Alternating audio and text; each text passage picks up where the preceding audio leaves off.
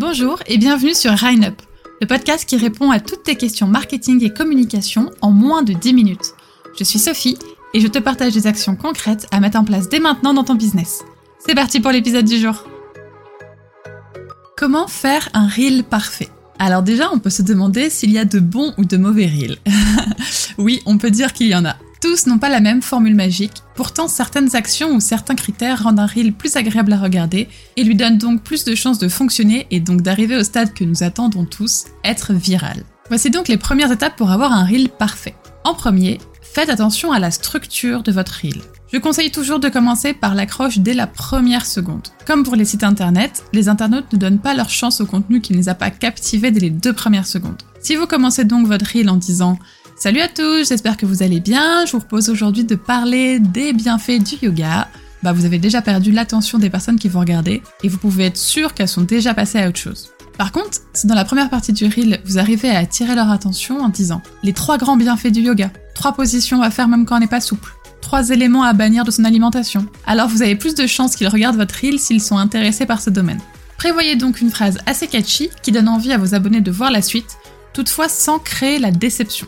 Si vous promettez de partager une info incontournable et secrète, et qu'au final le contenu n'est pas à la hauteur des espérances, vous risquez de créer le sentiment inverse et donc de créer de la déception. Trouvez un juste milieu et partagez ce dont votre cible a besoin. Après l'accroche, vous pouvez tout de suite passer au contenu de valeur à ce qui fait le petit plus de votre reel. Qu'est-ce que vous voulez partager? Quel message voulez-vous transmettre? Encore une fois, allez droit au but. Le but ici n'est pas de faire le réel le plus complet ou le plus long possible, mais simplement de partager une information pertinente et de manière rapide et dynamique. Pour terminer, je vous conseille de finir par un appel à l'action. Ça peut être retrouver les explications en légende, la boutique en lien dans la biographie, ou tout simplement poser une question à votre cible en lien avec votre reel. Et vous aussi ça vous arrive? Est-ce que vous avez des conseils à partager? En mettant un appel à l'action dans votre reel, ça vous permet de faciliter l'échange avec votre communauté. Ils auront plus tendance à faire ce que vous leur demandez tout de suite. Évidemment, ne leur demandez pas quelque chose de trop compliqué, du style euh, acheter mon produit, puis laisser un avis et ensuite recommander-le à un ami. Non, non, on y va doucement, étape par étape. Voilà, donc la première étape est de faire attention à la structure de votre reel avec une accroche, un contenu de valeur et un appel à l'action. En deuxième étape, je vous conseille de faire des reels courts et dynamiques. La qualité d'un reel est déterminée par Instagram en fonction de quelques critères, dont le taux de complétion.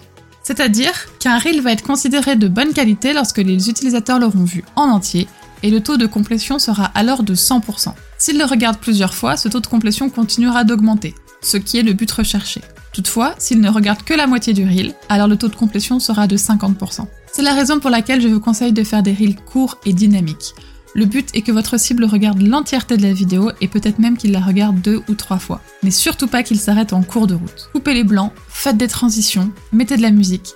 Trouvez un moyen de rendre votre reel attrayant pour qu'on ait envie de le voir et de le revoir. En troisième étape, je pense qu'il est primordial de faire un reel de bonne qualité. Évidemment, je parle de la qualité dans le sens valeur, mais là je vous demande de faire particulièrement attention à la qualité visuelle et auditive. Essayez d'utiliser un téléphone avec la meilleure qualité possible. Faites attention à avoir une belle luminosité. Et là, pas besoin d'investir très cher dans des outils, une bonne fenêtre suffit. Essayez d'être stable également. Pour le son, évitez les sons parasites. Utilisez des musiques connues de tous et de bonne qualité, pas juste enregistrer avec votre téléphone. Aussi, si vous parlez, n'oubliez pas ce détail primordial, mettez les sous-titres.